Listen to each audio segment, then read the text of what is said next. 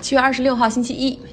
讲个有趣的对比哈。奥运会上，当我们国家的健儿获得金牌，国内的媒体和观众给他的评价或者标题就是“为国争光，不负众望”，相当于是这个人对国家的贡献和回报哈。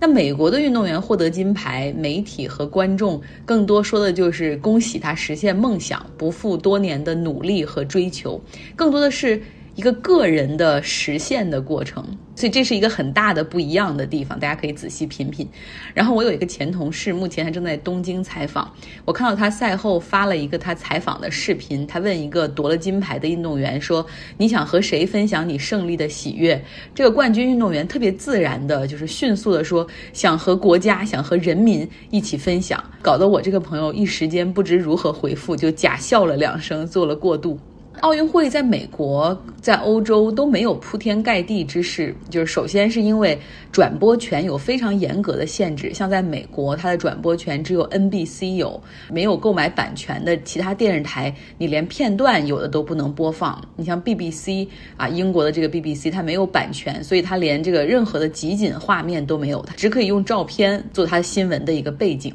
所以在这种情况下是没有办法形成一个全国范围内的一个体育盛事。那像美国的 NBC，它又有很多其他的节目，它也要考虑它的收视率。就算它买了这些所有的比赛的转播权，它也不会全天一直在放奥运会，它会挑一些美国人比较关注的赛事做重点推介，比如说游泳啊、啊体操啊这两个运动群众基础都比较好，啊这个会被放大很多。但整体来说，美国媒体的报道，他会更加关注有故事的人，而不是会特别追捧，比如自己国家的运动员，啊，然后比如说他们今天你看，呃，好多不论是《纽约时报》还是《华尔街日报》，他们都报道了公路自行车赛事的女子冠军安娜·开森霍尔，啊，她是奥地利人，为奥地利夺了一枚金牌，因为她是一个数学博士，现在在一个大学里做博士后，就是一个很有故事的人，他们更关注这些哈。东京奥运会的开幕式，我当然也一点都没看。话说，就是因为那种版权的限制，我连个片段都没怎么看到。我跟一个在国内的朋友聊天儿哈，然后他就是说，整个东京奥运会的开幕式特别丧气。然后你不论是他们的歌曲啊，他们的艺术，你都感觉到。就是很很低沉、很丧气，又加上没有观众什么的。然后呢，他还给我发了一个能够用恐怖和惊悚来形容的奥运会开幕式上所展现的一个舞蹈形式。他给我发的那个社交媒体上面，更是用阴间操作来形容那个表演。其实那个表演呢，是日本战后所出现的一种非常前卫的呃舞蹈的形式，叫舞踏。表演者全身涂着白色的粉末，像幽灵一样哈，然后他们会在地上翻滚、嚎叫，然后动作和表情都十分的狰狞，就像受了苦的灵魂一样，去表达内心深处最绝望的那种情绪。我在微信公号张奥同学上传了几张照片，大家可以来感受一下。他通过这种肢体表情所传达的是恐惧、扭曲和痛苦，所以它也被称为是一种追逐黑暗的舞蹈。我对这种舞蹈形式稍微有点了解，是当时《纽约客》上有一篇文章，就是讲一个很正能量的美国女孩，因为迷上了舞踏，然后开始在这个接受训练表演，后来导致。抑郁症，并且自杀。那他的家人要起诉这个在美国的舞踏的团体，就是认为说他们他女儿的这个抑郁症和他们这个舞蹈团体的一些教学方法有很大的关系。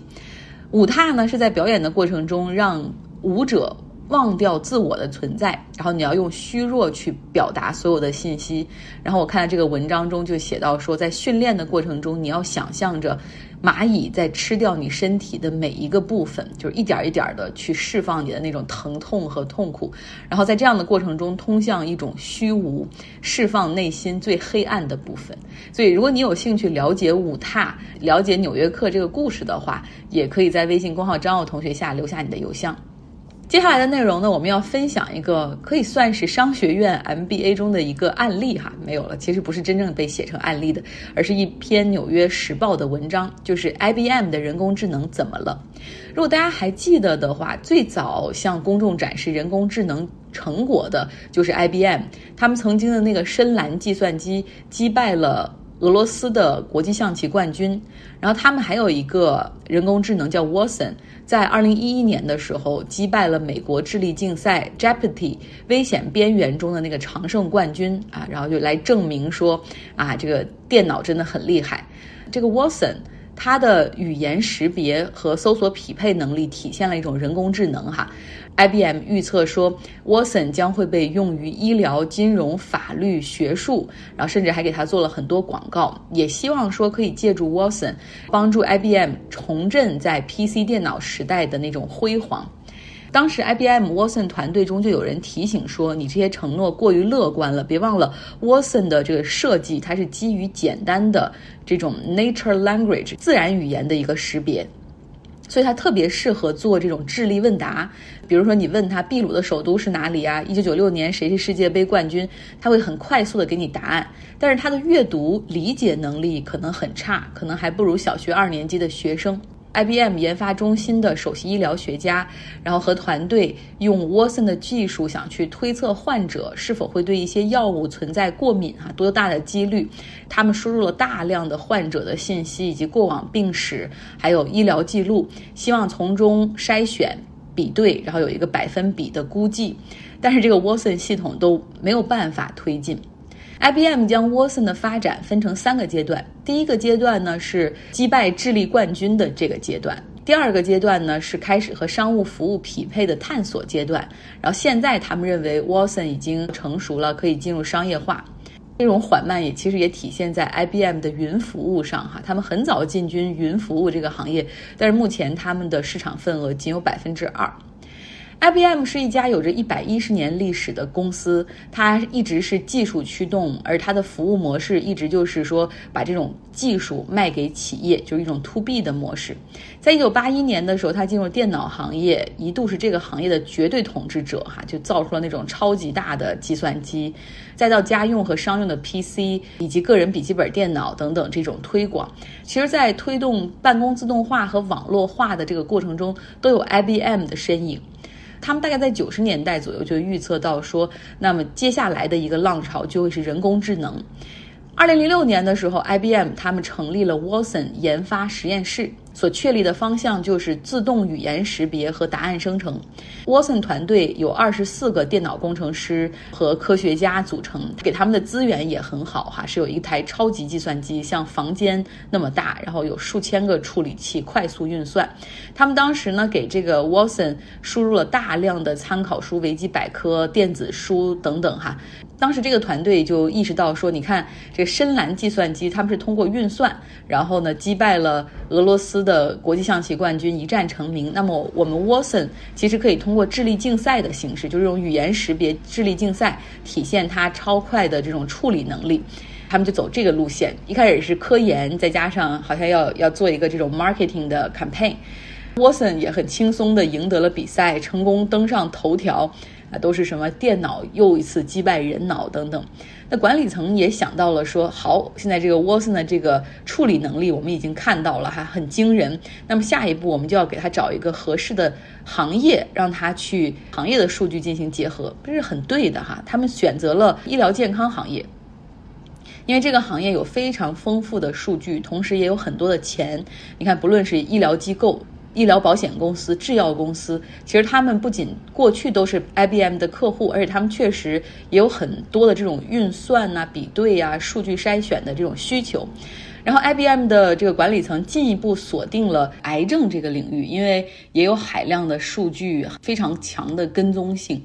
然后呢，他们就想到说，哎，可以用 Watson 啊去寻找病例和治疗方案之间的关联因素，可以帮助推进治疗方案的优化。然后呢，IBM 就开始和一些科研院校去合作，比如他们的一个合作机构北卡罗来纳州大学医学院就合作了一段时间，就发现太难了，因为 Watson 是一个仅可以处理简单命令的机器，但是癌症治疗的数据中有非常复杂的因素。像 Watson 的团队和这个北卡罗来纳州医学院的医学家们大概交流开会，大概一年之后才找到了一个方案，就是说，好吧。呃，我们去改它底层的设计那是不太可能的。那我们就看看它适合干点什么。发现 Watson 是非常擅长消化文字信息，那决定并说可以让他让 Watson 去阅读大量的医疗学术的一些研究啊一些论文，然后在这个论文中去寻找基因突变，然后以及和药物之间的一个匹配，再去和患者的 profile 就是他的一些情况去比对。这样的话，Watson 就可以帮助医生看这个治疗方案中是否有漏洞哈，然后慢慢可以将它改进成为一个辅助诊疗的工具。辅助诊疗的工具，大家听起来这个也很熟悉，对不对？IBM 在二零一五年的时候成立了 Watson 的健康板块，先后投资了四十亿美元去采购、录入，并且消化这些医疗信息、账单记录、诊断的这种 X 光片。但是这个工具啊，还并不是很好用哈。像 MD 安德森癌症中心，他曾经啊签了这个 Watson 作为他的辅助诊疗工具，的目的是让他可以通过阅读病人的电子病历，然后和药物信息，在这个 Watson 之前所积累的学术报告之间寻找一个匹配哈，给出优化方案。安德森为了 Watson 这个解决方案花了六千二百万美元。但是呢，在二零一六年的时候，他们决定放弃，因为这价格太高了，而且 Watson 没有办法识别一些医生的笔记以及病人的一些过往的医疗信息，导致诊断中存在误差，就并不好用。大家也看到了这些 Watson 的问题哈。但同时呢，也有第三方的 AI 咨询公司对 Watson。以及亚马逊、谷歌这些公司所提供的人工智能工具，哈，也就是大数据的识别软件进行比对，他们发现 Watson 的表现还是可以的，而且现在它呢也被一些公司用于去建立 AI 底层的一些识别应用啊，去完成一些基本的工作，比如说会计啊、支付啊、用户行为分析啊，或者是那种呃电脑客服啊，有的很多底层是 Watson 他们在支持的。目前呢，根据 IBM 给出的数据，大概在二十个行业中有四万个 Watson 的企业客户，比四年前数量多了一倍哈。所以亚马逊也认为说，不久的将来，Watson 就可以成为一个利润的重大的贡献点。好，我们在结尾说一说风险投资 VC Venture Capital。软银的愿景基金，还有美国总部在美国纽约的老虎基金，他们都是这种投资早期项目的风险投资。他们的目的就是寻找好项目，寻找下一个独角兽。软银给自己定的目标是，平均下来每天要投资一家初创公司。今年到现在，他们已经投出了一百七十八亿美元。那老虎基金。也很激进哈，在二零二一年到现在，他们已经投出了两百亿美元，等于说它比软银的愿景基金出手还要阔绰。这两家公司以及很多所有的这种大的这种基金，他们都是一个路数，全球化布局。像老虎基金的投资组合中，百分之六十七是美国的，百分之十来自中国。软银的愿景基金。他们更加国际化，百分之四十五是美国的公司，百分之十二的钱投在了中国，另外还有百分之四十三投在了其他地区。他们寻找独角兽也有一个窍门儿哈，就如果说一个商业模式在美国成功了，那么它很可能在中国也会成功，所以就锁定这个赛道去找。那如果在中国成功了，反之在美国或者在印度也会获得成功。你像软银哈，它在打车平台这个上面，它就。分别投资了 Uber、滴滴以及东南亚打车软件 Grab Taxi，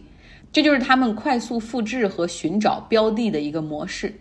那现在随着滴滴在美国上市，本来是软银收割的好的机会哈，但是因为。啊，滴滴是存在数据风险，不顾监管层的要求强行海外上市。目前他们的 App 是属于被下架的状态，所以滴滴在上市后到现在跌了百分之四十。而软银呢，持有滴滴百分之二十的股权，在整个软银那一期基金中。投给滴滴的钱的比重又特别大哈，占了整个呃投资 portfolio 的百分之二十五，所以说这个滴滴的大幅下跌以及监管层出现的这个不确定性的风险，真的是给了软银一个惊吓。那么现在软银和愿景基金在国内他们是投了不少企业的，像健身的那个 app Keep。呃，还有作业帮、字节跳动，这些都是很好的公司，但是也是因为这个数据安全的限制哈，所以很可能会打乱他们的上市节奏。比如说那个 Keep 那个软件，原本也已经递交了上市的 IPO，在美国上市的 IPO，但是现在属于撤回的一个状态。那说实话，滴滴目前在国内的市场份额是百分之九十，但是它的估值哈实际上是比 Uber 少很多，所以在 IPO 之初，各大机构给出的建议都是说要买入滴滴，因为就是认为他们增长的潜力很大。但是谁又知道会有这种政策的不确定性的风险？一个滴滴的这个案例出现以后，也可能会让各大的这种国际的这种创投公司在选择国内标的的时候稍微谨慎一些。好了，今天的节目就是这样，希望你有一个元气满满、愉快的周一。